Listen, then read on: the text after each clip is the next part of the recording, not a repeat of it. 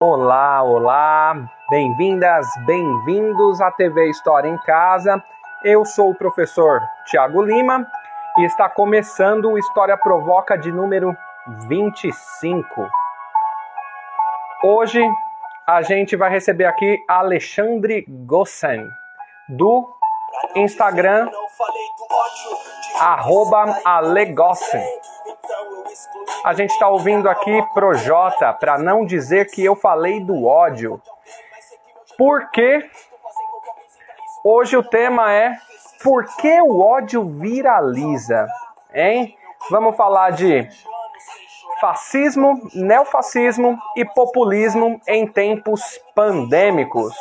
O Ale já está chegando aí.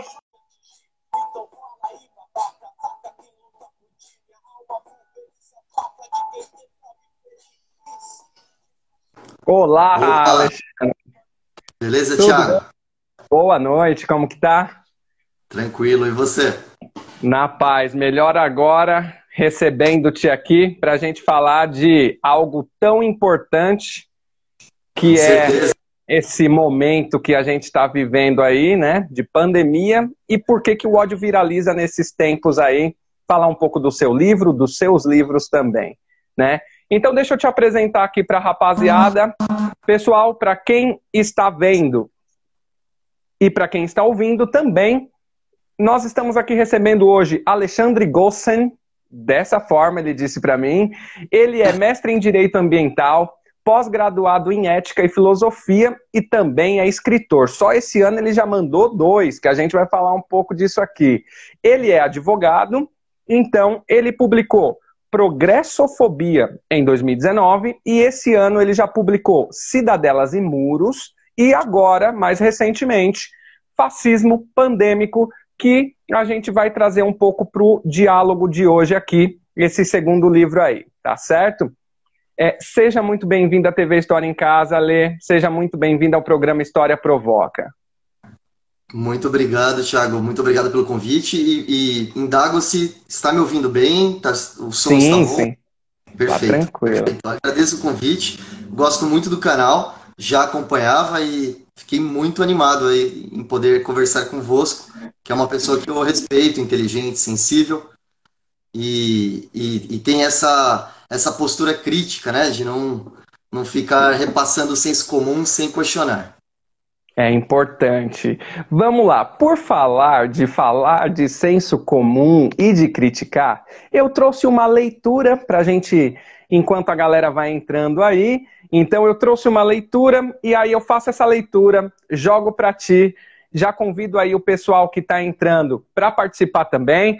Podem aí colocar provocações, perguntas, colocações também, indicações para a gente, é sempre muito bem-vindo. Utilizem aí o espaço que tem uma interrogação na parte de baixo da tela. E eu vou começar assim, já que o tema de hoje é, é ódio, né? Por que, que o ódio viraliza? Eu trouxe um texto chamado A Esperança do Mundo, que ele é mais ou menos assim. Seria a opressão tão antiga quanto o musgo dos lagos? Não se pode evitar o musgo dos lagos, Seria tudo o que vejo natural e estaria eu doente ao desejar remover o irremovível? Li canções dos egípcios, dos homens que construíram as pirâmides. Queixavam-se do seu fardo e perguntavam quando terminaria a opressão. Isto há quatro mil anos. A opressão é talvez como musgo, inevitável.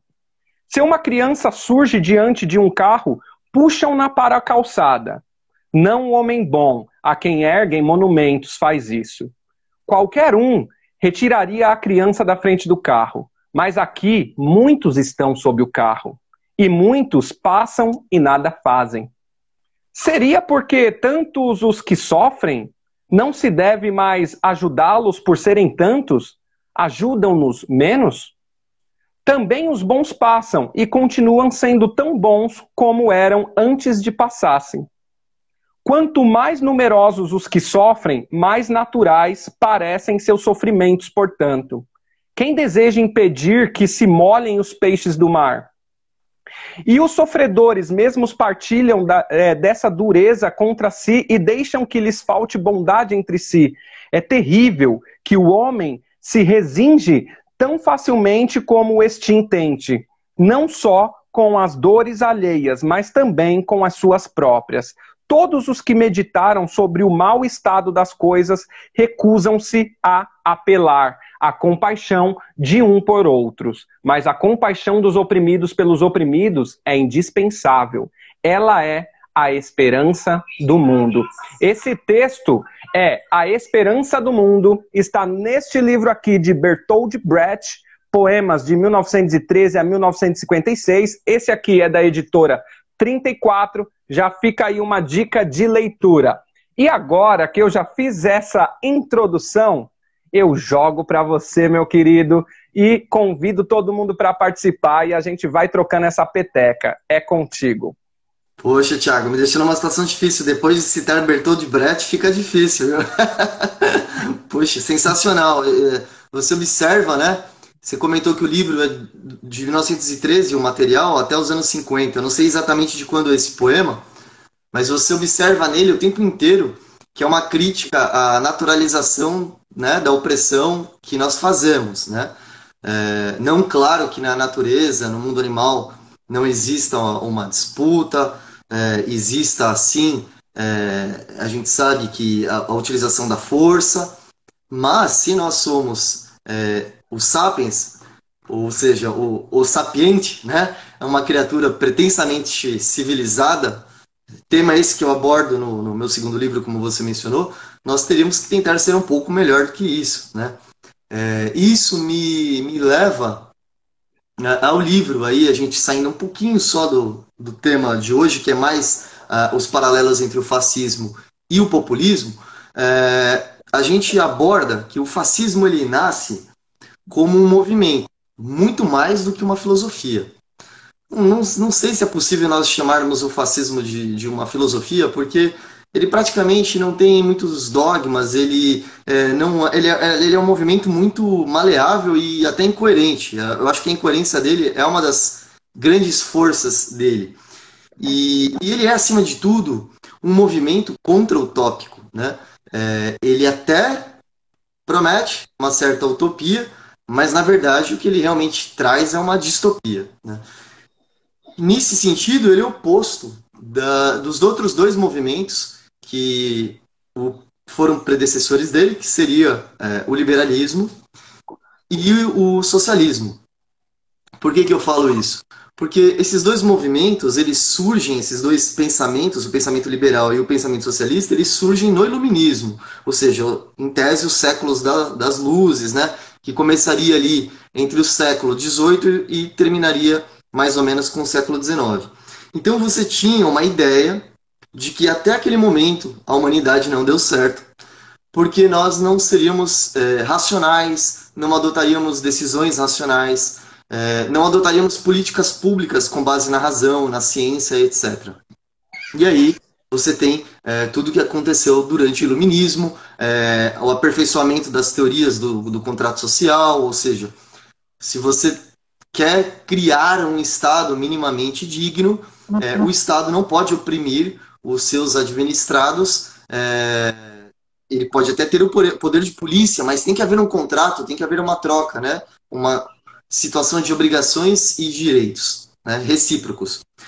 É, e aí nós chegamos no século XX, quando existe um desgaste muito grande dos dois movimentos, tanto do movimento socialista como do movimento é, liberal. E é, o movimento socialista ele passa a ser muito associado com a, a Revolução Russa, que é uma coisa que assusta, né? assustou a, a uma grande parte da população europeia principalmente na Itália, no caso da, da década de 10 né, do século 20. E você tem um movimento liberal que passa a ser associado a uma espécie de uma plutocracia, né?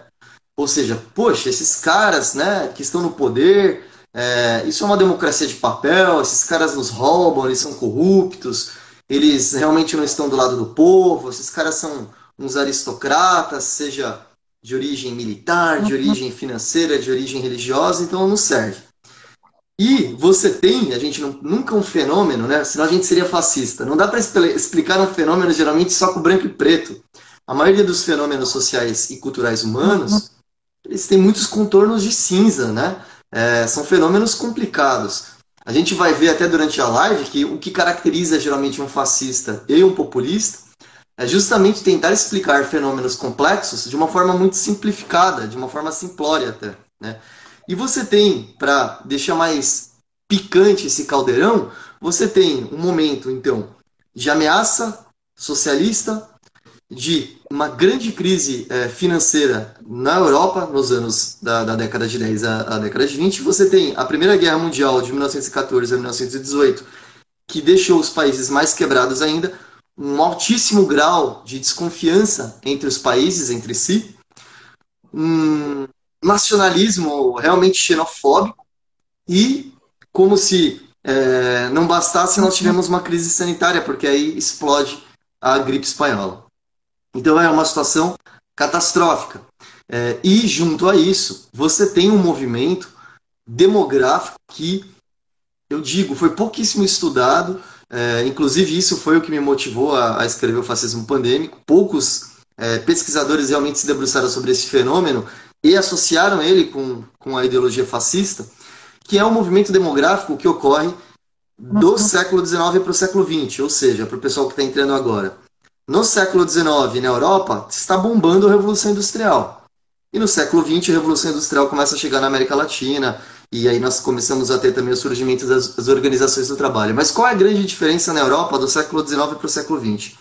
Você começa a ter um extrato demográfico, uma base demográfica, Tiago, muito grande, de pessoas que começam a ter, a, ter acesso né, é, a uma gama de, de, de direitos que foram concedidos, né, e com justiça, direitos trabalhistas, direitos previdenciários, você tem uma melhora na alimentação, você tem a oferta de ensino público, direitos esses que foram conquistas, né, em geral trazidos pela social-democracia da, da Beatrice Webb, é, direitos esses, Tiago, que não foram dados só por bondade né, do, do Estado e da elite, e sim porque naquela época era muito importante você ter um exército bem alimentado, um, oper, um operariado, né, uma, uma classe operária é, bem alimentada e instruída.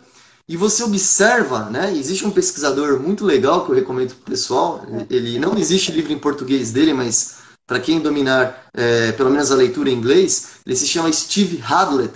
Esse cara é fantástico, ele documenta muito bem com, com dados é, todas as mudanças que nós tivemos é, de melhorias de qualidade de vida, saneamento básico, vacinas, todas essas mudanças demográficas.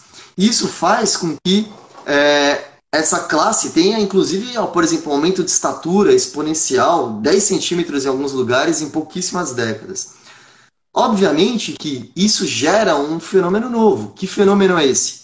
De repente, pela primeira vez na história da, da humanidade, os líderes, né, a aristocracia, e aqui eu não estou usando nenhuma conotação marxista, eu não sou marxista, eu, eu acho que Marx é um pensador importante, mas eu não sigo a teoria dele. Então, quando eu falar elite aqui na nossa live, não é uma conotação marxista, é uma elite no sentido de que são as pessoas investidas do poder econômico e do poder político que passam a, a, a ficar sob uma grande pressão dessa, desse grande contingente populacional, né, dessa nova demografia, demografia é, do século XX, e essas pessoas passam a querer participar do jogo político, né, o que de certa forma é muito justo. O problema é o seguinte: essas pessoas não se identificavam com os líderes que elas tinham naquela época, que basicamente quem eram? De um lado você tinha alguns monarcas, né, remanescentes dos impérios que, que acabaram ruindo na Primeira Guerra Mundial, alguns ainda sobraram mais algum tempo. Você tinha do outro lado socialistas no leste europeu e você tinha os sociais-democratas, de uma certa forma, na Alemanha e em uma série de outros países da Europa Central. Então, essas pessoas não, elas não queriam mais ser lideradas por estes cidadãos. Eles queriam alguém que espelhasse essas, essa classe ascendente, né? ascendente no sentido de ter consciência do seu número né? e da sua força. E assim surge o movimento fascista, primeiro como um movimento político de base, né? O Benito Mussolini, ele Ele era, na verdade, do Partido Socialista, sai do Partido Socialista, funda o Partido Fascista e passa imediatamente a, a disputar o poder político. E nessa disputa do poder político, obviamente que para é, ter uma, uma certa identificação com o seu público, ele pregava ideias muito parecidas com o dessa população, senão ele não conseguiria é, se destacar. Por isso, eu entendo e, e, tenho batido muito nisso nas minhas entrevistas, nas minhas lives e, e no livro, o tempo inteiro nós temos falado disso. O líder fascista, seja ele o do fascismo original ou do nosso fascismo atual, que nós vamos tratar já já, esse cara, Tiago, ele não é a causa do movimento fascista. Ele é a consequência do movimento fascista. Ele é a ponta do iceberg. O fascismo é um movimento, e aí já vamos agora entrar direito, né, diretamente realmente no, no que gera ele. Ele é um movimento, na verdade, é, que está se passando no seio da sociedade, né, no subterrâneo, nos porões ali da alma humana, da psique humana. E o que, que ele é? Ele é um movimento, e, e nesse ponto, mérito, entre aspas, para os líderes que o criaram, ele é um movimento sagaz, muito inteligente, no sentido de, como um sismógrafo, detectar os movimentos é, populacionais que são derivados do ódio. Ou seja, essas pessoas que sentem ódio, que se mobilizam com ódio, que é, gal são galvanizadas pelo ódio. E o fascismo ele age como uma antena, né, captando esse sinal e depois devolvendo a elas é, toda uma parafernália, todo um acervo né, semiótico de linguagem, de comunicação e que acaba sendo depois traduzido também em políticas públicas quando os fascistas conseguem finalmente chegar ao poder. Agora, para a gente ir mais adiante, a gente tem que se perguntar também o que é o ódio, né? Por que nós sentimos o ódio? Existe ódio é, nacional? Existe ódio racial? É, o que é o ódio? É, em, em minha é, teoria do livro, é, eu entendo e defendo, baseado em estudos de psicologia coletiva, ou seja, psicólogos que nas décadas de 10, 20, 30 e 40 estudaram os movimentos é, de grupos, movimentos coletivos que foram pulsantes naquela época. É, o ódio ele deriva, na verdade, de um sentimento primordial. Ele não é o sentimento primordial. Ele vem de um outro sentimento. E esse outro sentimento é o ressentimento. Então, o sujeito que odeia, ele odeia por causa de alguma coisa, né? Por mais irracional que po possa parecer. Ele odeia porque ou ele se sente invisível, ou ele se sente inferiorizado em relação à cultura, ou em relação a uma, um certo repertório né, intelectual, um certo repertório financeiro. Ele pode ter mil razões para odiar, mas acima de tudo ele é um cara que se sente inferiorizado.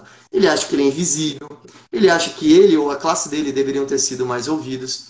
Ele acha, inclusive, que minorias estão rebaixando a posição dele dentro de um, de um certo é, de uma certa graduação né, de uma determinada nação, de um determinado estado, de um determinado é, de uma, um determinado país, por exemplo. Então, esses líderes fascistas eles conseguem detectar um movimento numérico expressivo de pessoas que se sentem assim e passam a trabalhar em cima de todo um ideário, um ideário que vai é, propalar isso. E aí, fazendo um, um, um breve retrospecto do que aconteceu na história, basicamente os fascistas acabaram conseguindo chegar ao poder, né? É, e o que eu acho interessante tétrico, Thiago, é que eles não mentiram muito no sentido do que eles propunham fazer. Eles basicamente por anos falaram o que eles propunham fazer, né?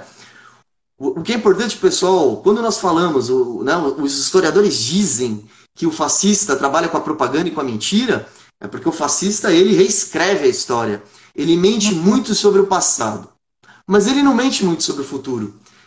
Ele muitas vezes ele passa anos. Se você pegar o Mein Kampf, o livro que gerou, né, todo o ideário nazista, o livro do Hitler que ele escreveu na prisão em 1924, publicado em 1925, é, ou seja, ele escreveu e basicamente ali no livro tem tudo que ele fala que ele vai fazer tanto em relação ao Holocausto né, com os judeus, como fechar o parlamento, ele deixa claro, ele repete isso várias vezes, que o movimento dele é antiparlamentarista. Né?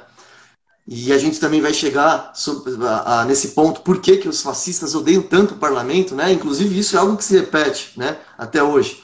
É, então, o fascista ele não mente muito em relação a isso. E isso é muito perigoso, porque gera uma ideia nas pessoas: nossa, esse cara ele fala a mesma verdade, eu concordo com ele. Puxa, se ele é sincero, ele é diferente desses políticos que estão, os plutocratas, né? Isso realmente é uma situação é, bastante perigosa, porque a serpente acaba se preparando para dar o bote.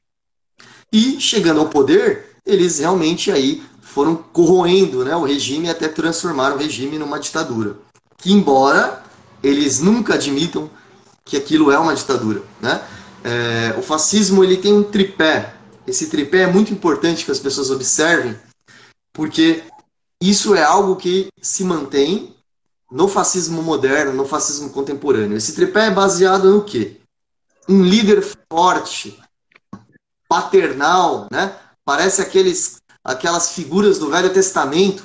Esse líder ele é tratado como infalível. Ele é um sujeito infalível, né? É, observe que nos países aqui do Ocidente nós temos alguns líderes assim hoje em dia. Nós temos também a figura da pátria ou da nação, ou seja, esse líder, ele é como se ele fosse o pai da nação. E a pátria, uhum. né, e a nação, ela seria a mãe da nação. Então, todas aquelas pessoas que aderem ao ideário fascista, ao movimento, elas são nacionais e são patriotas. Quem não, não aderir, quem discordar, quem divergir, é contra a pátria, é um antipatriota, é um inimigo. E se ele não puder ser convencido, é, as ideias dele devem ser exterminadas e, inclusive, ele, se necessário, deve ser exterminado. E o terceiro ponto interessante que o fascismo ele promove, tanto na versão antiga como na versão 4.0, é a questão da legitimação. Né? O fascista ele está legitimado depois da eleição ou depois do momento que ele foi nomeado ou que ele chegou ao poder, e a partir daí ele tem uma ligação direta com a vontade popular ele não precisa mais ser escrutinado. Ele sabe o que o povo quer, né? Aquela entidade abstrata, ele representa aquilo, ele é um instrumento daquilo, ele é uma ferramenta daquilo. E aí você fica numa posição difícil, porque toda vez que você divergir, você como cidadão ou os adversários políticos dele, obviamente que você vai virar o quê? Você vai virar um inimigo da nação, da pátria e etc. Então o fascista, ele basicamente ele não enxerga uma possibilidade de divergência. O movimento não permite isso. Como o próprio nome fala, né, as, as fates, né, elas formam uma vara só, uma vara coesa. Qualquer farpa, qualquer rebarba, você tem que passar uma grosa, você tem que eliminar aquela rebarba. Isso faz com que o fascista, psicologicamente, ele seja um sujeito, é, e um movimento também, coletivamente falando, que ele tem uma certa obsessão pela igualdade. Né? Mas não é uma igualdade como nós estamos acostumados a interpretar. Né? A igualdade do movimento democrático liberal, seja um movimento mais conservador, seja um movimento é, mais progressista, né? mais à direita ou mais à esquerda, é uma, liber... é uma igualdade de direitos, é uma igualdade onde você é, tem uma carta política, uma constituição, e existe uma isonomia entre todos, né? uma igualdade formal, todos são iguais perante aquele ordenamento jurídico. O fascista ele não, não quer essa igualdade, na verdade.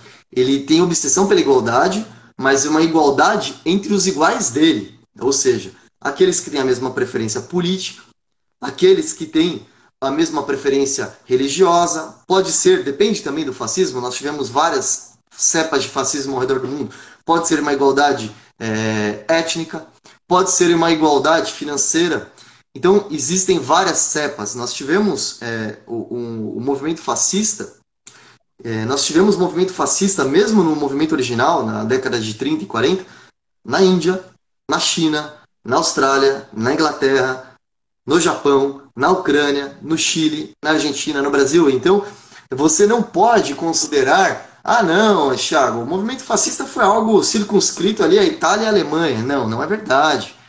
Quem tiver curiosidade, pode fazer agora uma experiência mórbida, né? É, se quiser, faça agora, pegue um celular, um tablet, digite no Google Partido Nazista Americano e entre. Você pode, inclusive, pagar esse filiar. Existe ainda, né? O movimento fascista ele está vivo. O que nós observamos, na verdade, é que com a derrota é, na Segunda Guerra Mundial do eixo, que eram basicamente né, Itália, Alemanha e Japão, países é, potencialmente fascistas. Não vou entrar aqui é, no mérito se o Japão realmente era fascista ou não, como alguns historiadores discutem. Eu vou partir do, do, do pressuposto é, da maioria dos historiadores que consideram que era uma, era uma potência fascistoide, no mínimo. É, esses países eles foram derrotados. Com a derrota deles, nós tivemos uma situação curiosa, porque nós não tivemos mais nenhum entreposto explicitamente fascista. Ou seja, não tínhamos mais um país, como nós tivemos no leste europeu, na África, ou temos em Cuba até hoje, países socialistas, que o líder é socialista, o governo é socialista, o poder é socialista, tampouco países capitalistas, como tivemos no Ocidente e temos até hoje. Então o fascismo é, deu a impressão de que o fascismo tinha morrido. Nossa, conseguimos vencê-los, né? erradicamos ele.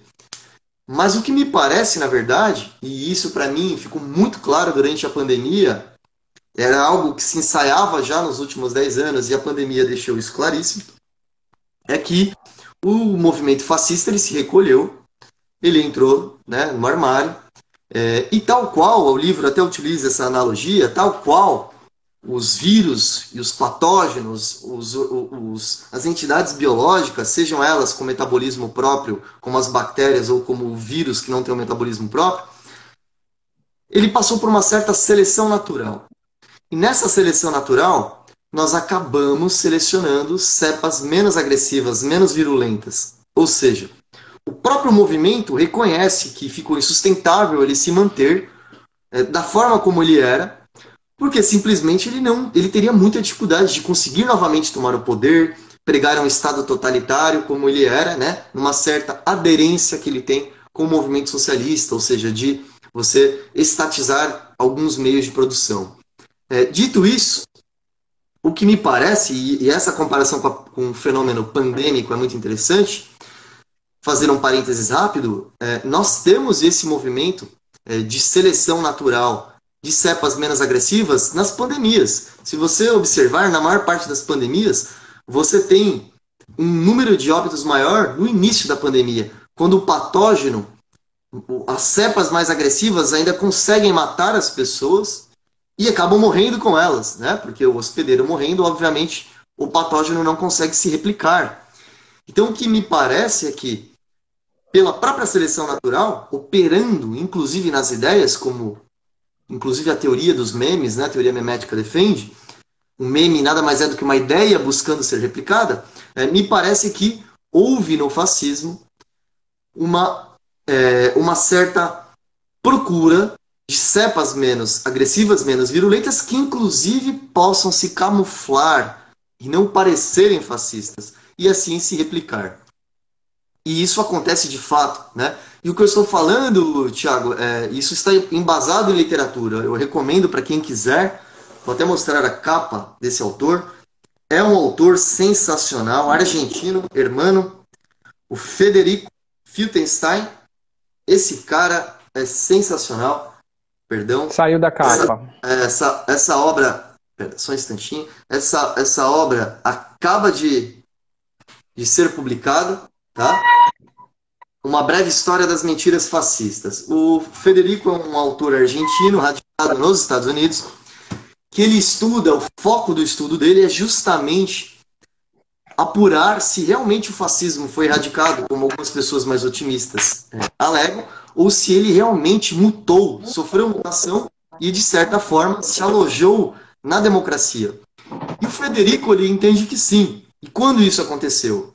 No entendimento dele, isso acontece com a eclosão do movimento populista moderno, que teria sido em 1945 e 46 e 47, com a ascensão do Perón e eh, do Getúlio Vargas, não no momento ditatorial do Getúlio, mas sim no, movimento, no momento mais democrático dele. Então, o que, que o populismo, de acordo com o Federico, teria feito? O populismo, seja ele de direita ou de esquerda, aí já não importa mais tanto, e olha que interessante, como o, o fascismo ele pode ser, inclusive, utilizado como uma, uma ferramenta para manobrar a população por é, partidos de esquerda também. Então, o populismo ele observa que o fascismo ele é incompatível com aquele momento, pós-segunda guerra, não, não teria como você se autodeclarar fascista e se manter no poder, é, correndo o risco, inclusive, de atrair né, a violência aí dos, dos aliados novamente. Então ele passa a absorver uma parte do ideário fascista, especialmente aquilo que nós mencionamos, o líder, a nação e a infalibilidade, né? Ou seja, você tem uma legitimação direta do líder. Depois que ele for eleito, ele não tem mais praticamente que prestar contas a ninguém. E aí o, faci, o, o populismo moderno, não o populismo de Roma, do pão e do circo, esse populismo do século XX, ele teria conseguido absorver uma parte desse DNA fascista e ele faz um caminho inverso. Olha que curioso. Se o fascismo ele explode né, na Itália, se espalha né, como pus político aí, ideológico ao redor do mundo, o populismo ele faz o contrário ele absorve o, o, DNA fascista mais ou menos num paralelo do que acontece mesmo com, com o corpo humano, né? Quando nós somos infectados por um, um patógeno, nós trocamos material genético com patógeno, passamos a ter é, pegadas genéticas desse patógeno e o patógeno passa a ter pegadas genéticas nossas. E o, e o populismo fez isso com o fascismo. E aí ele faz o caminho inverso, Tiago. Ele se espalha do Cone Sul para o resto do mundo e vai evoluindo até nós chegarmos neste nosso momento, um, fenômeno, um momento perfeito para o movimento populista, ou até para quem quer chamar de pós-fascismo ou neofascismo, para ele se espalhar, você tem redes sociais, tecnologia de compartilhamento de memes, ideias, pessoas que leem cada vez menos, alienação cultural e política, descontentamento com é, o capitalismo e com a globalização, você observa novamente as denúncias cada vez maiores da plutocracia, ou seja, a democracia é corrupta, né? E você tem, para piorar aí, lembrando até do documentário, o fenômeno da, o, o, perdão, o dilema das redes, você tem uma polarização monstruosa e a possibilidade com isso de você produzir é, marketing, propaganda em massa para pessoas que vivem numa bolha, né? Que não, que acham que o universo inteiro corresponde àquela bolinha que ele vive. Então é um movimento bem perigoso e nesse sentido, e não à toa nós temos aí Orbán na Hungria, Putin na Rússia, Erdogan na Turquia, Salvini na Itália, que não está no poder, mas ainda é uma pessoa muito poderosa, o Brexit na Inglaterra, o Boris Johnson, né? Donald Trump, Jair Bolsonaro no Brasil, você tem políticos que têm uma grande aderência com esse diário fascistoide. Não estou aqui dizendo categoricamente que eles são fascistas, mas eles têm um pé muito firme no movimento populista, inclusive é, no, que, no que o populismo e o fascismo concordam, não só no que discordam. Por exemplo, um dos, dos grandes pontos de aderência que o Filkenstein, o Federico, fala do movimento populista e do movimento fascista é reescrever a história. Você reescreve a história para a história não ser mais histórica. A história se torna mítica, né? Então, ou seja, é, vamos voltar a um certo passado, né? Dourado, onde tudo era melhor, onde tudo funcionava, né? E olha os lemas políticos, né? Inclusive do, do, do partido que está agora no, no, aliás, do partido não, né? Do presidente sem partido que está no poder aqui no Brasil. Ou seja, é o tempo inteiro uma pregação de que não houve ditadura, não houve tortura, é, nós não tivemos nada disso, é, elogios né, a Pinochet. É, o que ele não fez ainda foi elogiar o regime do apartheid na África do Sul, que é era um regime bastante fascista também pós Segunda Guerra, mas é, chegamos bem perto de, de algo parecido. Muita gente fala, ah, mas ele não é xenofóbico como os nazistas. Mas nós temos que lembrar que o nazismo foi é, a cepa mais agressiva de todas do movimento fascista, mas nós tivemos vários movimentos fascistas, inclusive o movimento fascista brasileiro, o, o Partido Integralista, né? que, que tinha alguns integrantes muito xenófobos, outros nem tanto. Mas o fascismo ele pode ser nacionalista é, sem ser necessariamente muito xenofóbico. Então, na verdade, você concluir que por nós termos algum movimento que não pareça com o nazismo, que ele não é um movimento fascistoide não me parece que é uma conclusão adequada. O, o fascismo chileno teve suas particularidades, o fascismo italiano teve suas particularidades. Né? Então, obviamente que, como a gente estava comentando, né, o movimento não é homogêneo e muito menos coerente. E isso, na verdade, é uma força no movimento, porque ele pode se amoldar a qualquer lugar. Né? E, por ser nacionalista, ele pode se alastrar e se adequar e oferecer um menu conforme o gosto do freguês daquele local. Eu acho que é, nós estamos vivendo uma era é, repleta de fascistas anônimos, ou seja, pessoas que não têm conhecimento histórico nem conhecimento político e que aderem quase integralmente, se não integralmente, ao pensamento fascista, é, sem perceber, né? No livro nós chamamos isso de fascismo inconsciente, né? Aquele sujeito que, se você exibir aí a suástica, talvez ele pense que é o símbolo do Vasco da Gama. Ele não vai sequer fazer ideia do que é. Mas se você fizer um teste né, com ele, um questionário, é, e observar as respostas dele, é, elas vão ser muito próximas aí do que defendia, é, por exemplo, Benito Mussolini, é, Adolf Hitler em suas obras, é, mesmo o senhor, o Sir Mosley, né, na Inglaterra, e até o Plínio Salgado no Brasil, que, que foi o líder do movimento fascista brasileiro. Então eu, eu acredito que a gente vive um momento e as pessoas precisam revisitar isso, observar que nós tivemos durante a pandemia do coronavírus várias manifestações extremamente odiosas, né, tanto na internet como em público. Tivemos manifesta manifestações de supremacistas brancos nos Estados Unidos no meio da pandemia. Tivemos manifestações em Berlim pelo direito de não usar máscaras, né? Que tipo de direito que é esse? O direito de infectar os outros? É, tivemos movimentos no Brasil pedindo o fechamento do Congresso e do Supremo Tribunal Federal. Ou seja, o Poder Executivo não teria que prestar contas a ninguém. Hum, Aí a gente volta hum. naquilo que a gente falou no início da live. O meu movimento hum. é antiparlamentarista e o poder é absoluto, ou seja, o líder fascista ele é irresponsável, ele não presta contas a ninguém. Ele sabe qual é a vontade popular e ele está legitimado diretamente é, ao povo.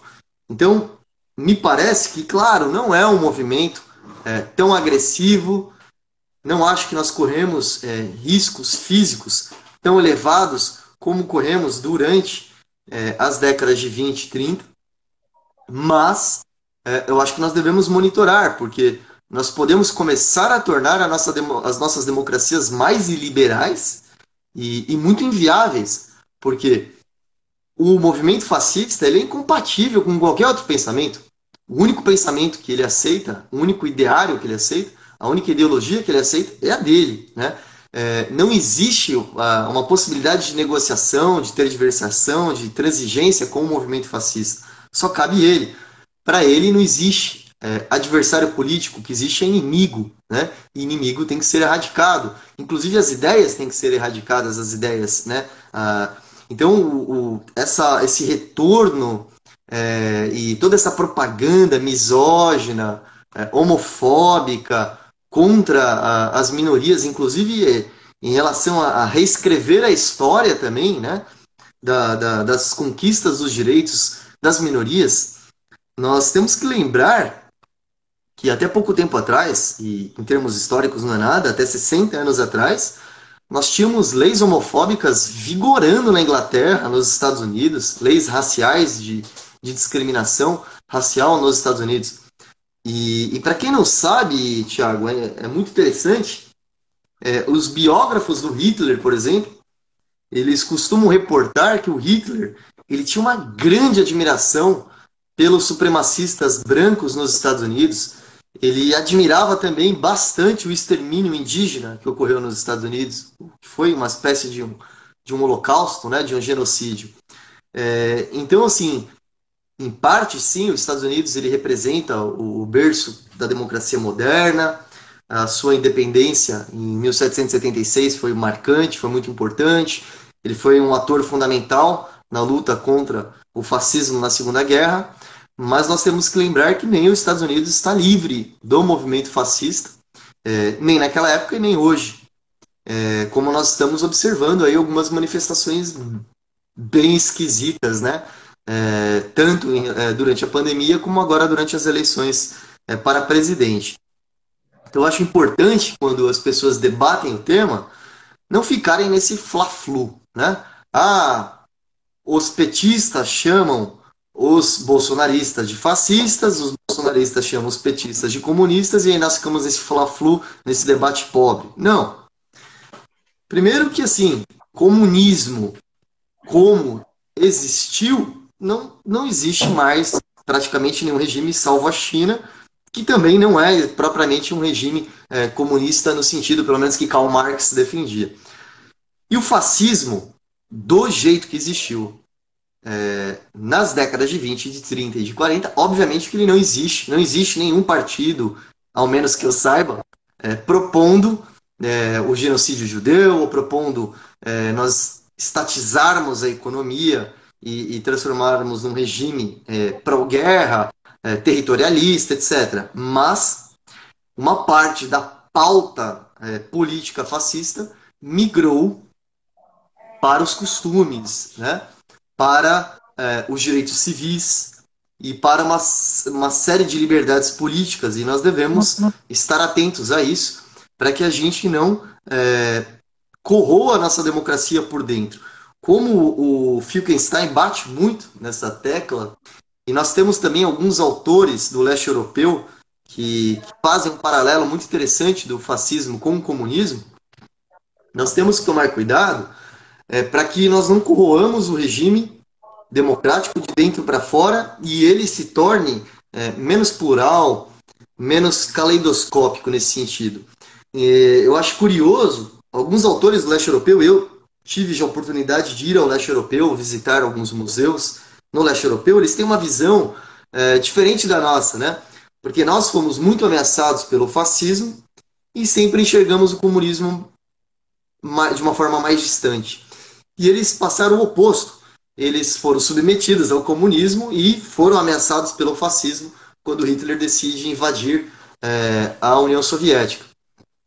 Mas alguns autores eles mencionam que o Stalin ele, de certa forma, ele admirava algumas coisas do fascismo. Ele falava, olha, é, o sistema de propaganda desses caras é formidável. Eles conseguem é, fazer a população engolir praticamente qualquer lorota, qualquer fraude. E eles denunciam o que seria uma certa adoção de algumas práticas fascistas durante a segunda fase do regime stalinista. Então entra naquilo que a gente falava, o, o fascismo ele é muito flexível nesse sentido, né? Ele é uma prática que ele se amolda com muita facilidade, porque ele não propõe nenhum tipo de coerência muito grande.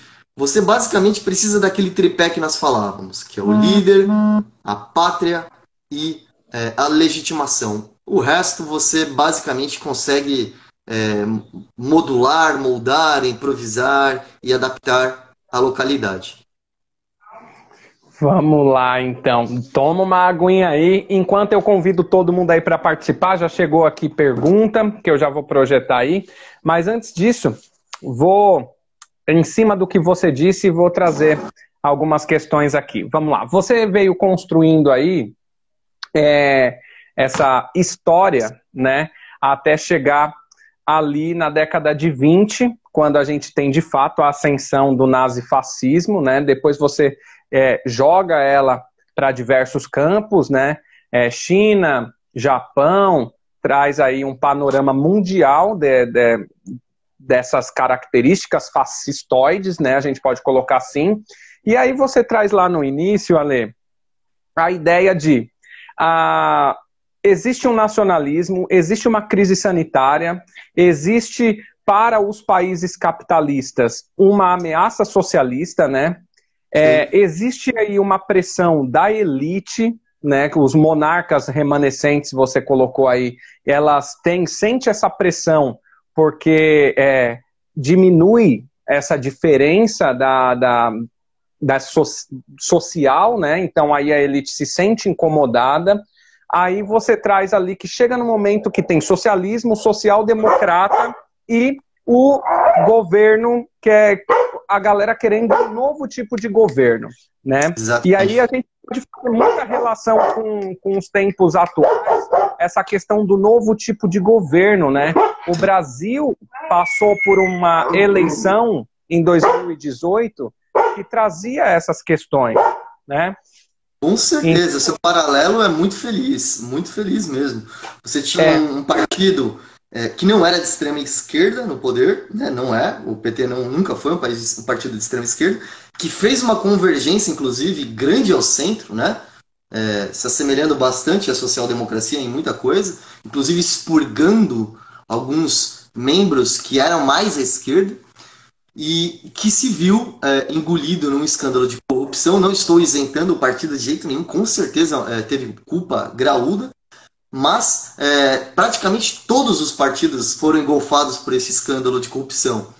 E aí você tem uma população desesperançosa com a classe política e que não acredita mais na política, né? E uhum. surge um outsider, né?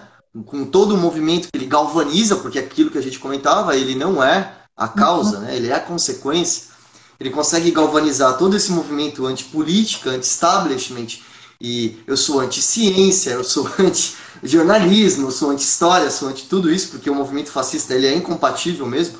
O movimento fascista, Tiago, é, é, acho interessante, o, o Wilman Reich, que era um psicólogo ucraniano que publicou uma obra fascinante nos anos 40, que chama Psicologia do Fascismo, ele fala que a rebelião dos Ruelas, ou seja, o movimento fascista ele é anti-elitista e anti-universitário, anti-academia, anti-científico.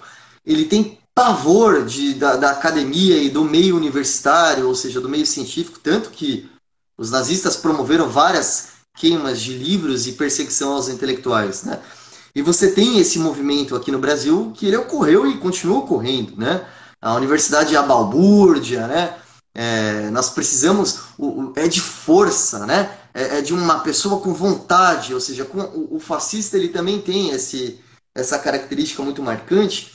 Ele é um sujeito que ele acredita na força, ele acha que com a força você resolve tudo, não precisa negociar nada, basta ter força e vontade, né? Tem até um provérbio que eu, que eu acho que, que cabe muito, que é um provérbio hebraico que ele fala que para o homem do martelo grande todo problema é prego, né? Ele, o fascista ele é exatamente isso. Tá, vamos lá. Quando você fala aí de passado, a gente coloca na história como revisionismo histórico, o que se faz. Olhar para a história e é, contar a história ao seu modo. Que é essa ideia de falar não houve ditadura, o que houve foi é, um regime é, militar, é, com, mas também com apoio civil, e se reconstrói. Criaram até um canal de história para reconstruir todas essas narrativas históricas aí, é, com baseados na ideia de Olavo de Carvalho, para a gente ter noção, né? Que é o, é, o astrólogo, o guru. Isso. Então vamos lá. É, quando você coloca aí um pouco mais para frente na sua fala a respeito dos Estados Unidos, dentro da, da, de, de, muitos campos se discute que os Estados Unidos nunca foi exemplo para a democracia, por mais que eles tentem vender a democracia. Tanto é que a gente conversou aqui semana passada que os Estados Unidos conseguem eleger presidentes mais rápido em outros países do que no seu próprio. Né? Então, é... Muito inteligente comentário, concordo. Né? É, assim como também muitas leituras de comunistas, o Stalin não é nenhum exemplo de comunismo, né? É, o comunismo soviético ele vai até Vladimir Lenin. Dali para frente, tanto é que se cria um novo termo, stalinismo, né? Aí se cria o termo stalinismo, dali para frente é stalinismo. E aí esses países do leste europeu vão sofrer na mão desse processo que é o stalinismo. Chegaram aqui duas, dois comentários, uma do nosso grande colega Rafael, lá do História Medieval. Ele diz aí, ó. Demais, sensacional. É, possível termos um novo fantasma ao molde de Hitler e Stalin pós essa pandemia mundial? É, eu, acho, eu acho improvável, acho muito improvável que a gente tenha um fenômeno tão é, aterrorizante como o Hitler e como o Stalin, o Mussolini ou algo do gênero. Mas, é, é, se a gente observar, qual é a grande diferença do, desses líderes fascistas para os populistas? O líder fascista, ele tem uma retórica virulenta né, e agressiva e uma prática agressiva. Ele realmente derrama sangue como ele propõe. O líder populista, ele é mais fanfarrão nesse sentido. Ele tem uma retórica muito agressiva, mas geralmente ele não passa para prática agressiva, pelo menos não de uma forma institucional, realmente é, admitida e confessa, né? Então eu acho que é, alguém, se alguém me perguntar, ah, mas é igual àquela época? Não, claro que não. Nós vivemos tempos melhores. Isso não significa que a democracia não precisa ser vigiada, né? É, sempre. Inclusive porque é, muita gente pensa que democracia é simplesmente, ah, nós temos eleição, então é democracia. Não. Votar, né, o sufrágio é só uma parte da democracia, né? A democracia é muito mais do que isso. Será que nossos direitos, todos os direitos das minorias, realmente está sendo assegurado? O debate, a profusão de ideias, etc.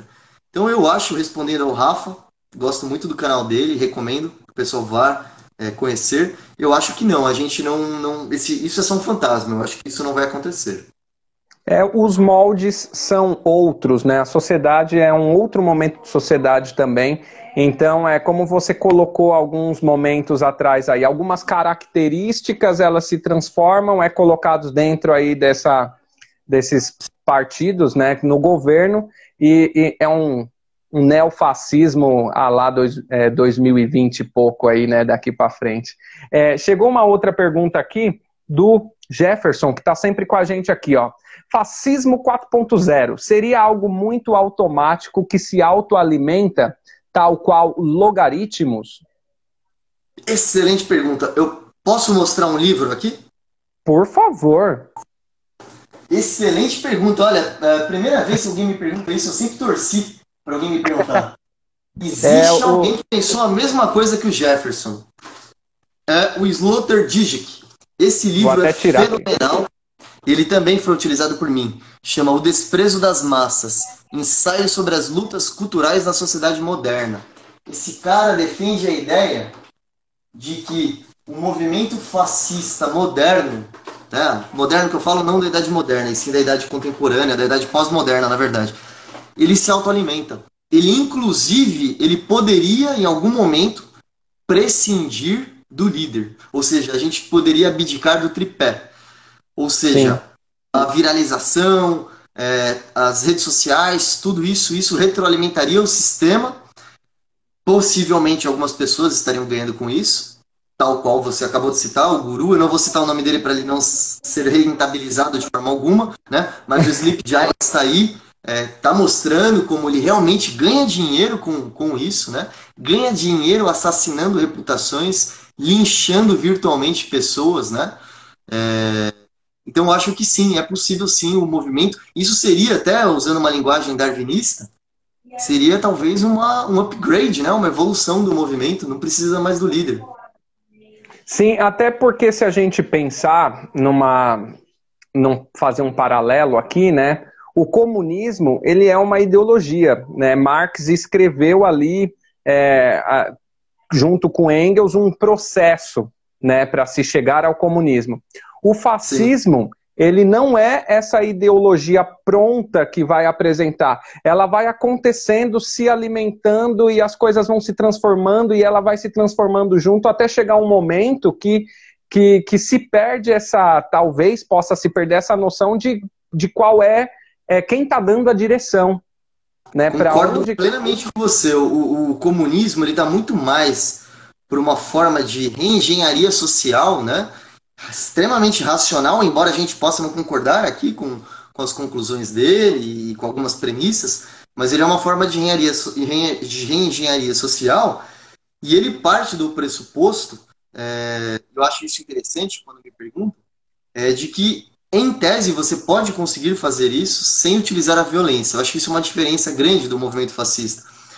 Porque no movimento fascista, a violência é uma das finalidades o extermínio, a solução final é um dos objetivos. E no comunismo também não vamos ser ingênuos, não é que não, eles não, utilize, não tenham utilizado a violência, mas a violência não é um dos nortes e um dos objetivos, ela é um dos meios, né, que eles podem recorrer a ela. Então existe uma grande diferença. Eu acho que, na verdade, é como se o fascismo ele fosse um fenômeno é, muito mais psicológico e emocional do que é, ideológico. Né? Ele é uma canalização, é, é uma, um apontamento de antenas para você conseguir captar aquele sentimento é, que, que, está ali na população, uhum. aquele ódio que está pronto para aflorar. Né? Sim, é, dentro dessa, dessa sua fala a respeito da violência, né, que ela no fascismo ela é um, uma ferramenta, é, dentro do, do pensamento comunista, eu vi essa semana uma entrevista em que o, o rapaz falava o seguinte: perguntaram para ele, é possível fazer a revolução comunista sem usar a violência? Ele falou, essa é a ideia. A questão é, e o outro lado, quando entender que está perdendo, o que vai fazer? Da onde vai ah. partir a violência? E aí a violência, é, é, partindo do outro lado, se torna um meio para que o comunismo se torne possível. É isso aí. Né? É, essa, essa também foi muito legal você ter falado do, do da questão do Stalin, aproveitar para a gente diferenciar. Essa é uma grande diferença, como você comentou, do comunismo do, do, do Lenin para o stalinismo, que os autores do leste europeu têm batido muito nessa tecla.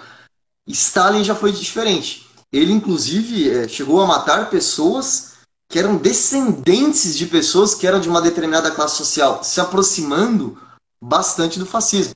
No, fac... no comunismo, em tese, basta eu me render. Se eu me render à revolução, tudo bem.